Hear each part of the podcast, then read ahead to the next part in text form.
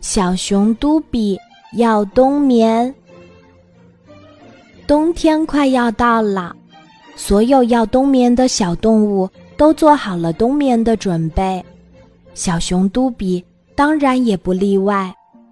然而，小熊嘟比可不喜欢冬眠，因为他不想把快乐的时光都用在睡觉上面。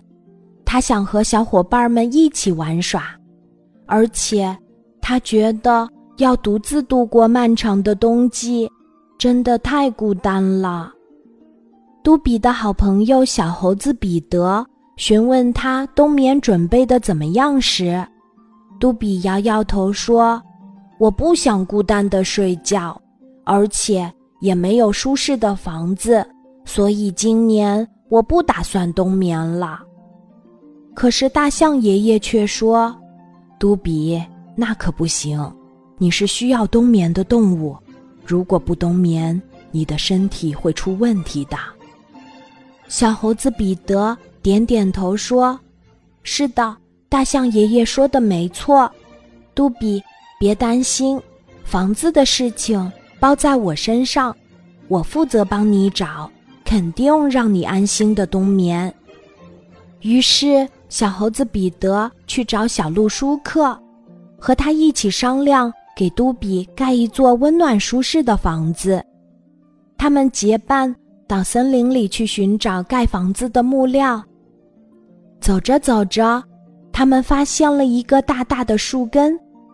小鹿舒克说：“哎，这棵树的树根中间是空的，小熊嘟比正好可以躺在里面。”小猴子彼得说：“嗯。”这房子是不错的，就是不够舒适，我们再帮他弄得更舒适些吧。